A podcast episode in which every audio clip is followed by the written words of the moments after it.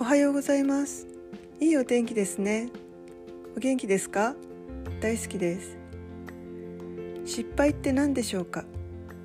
成功するための経験って考えるととてもいいですね。例えば高いところにあるものを取ろうとして転んだり上司に注意されたり穴に入りたいほど恥ずかしかったり経験はいろいろあると思います。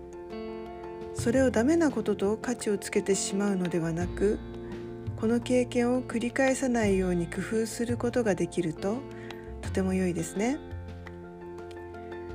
すべては価値のある良いことしか起こらないと思うと幸せですね。すべての出来事には意味があります。あなたは自分の今までの人生をプラスに考えています。とても感謝しています。あなたは宇宙で唯一無二の存在です。無限の価値があります。あなたは無限の可能性を最大限に活用し幸せな人生を送ります。ありがとうございました。良い一日をお過ごしくださいませ。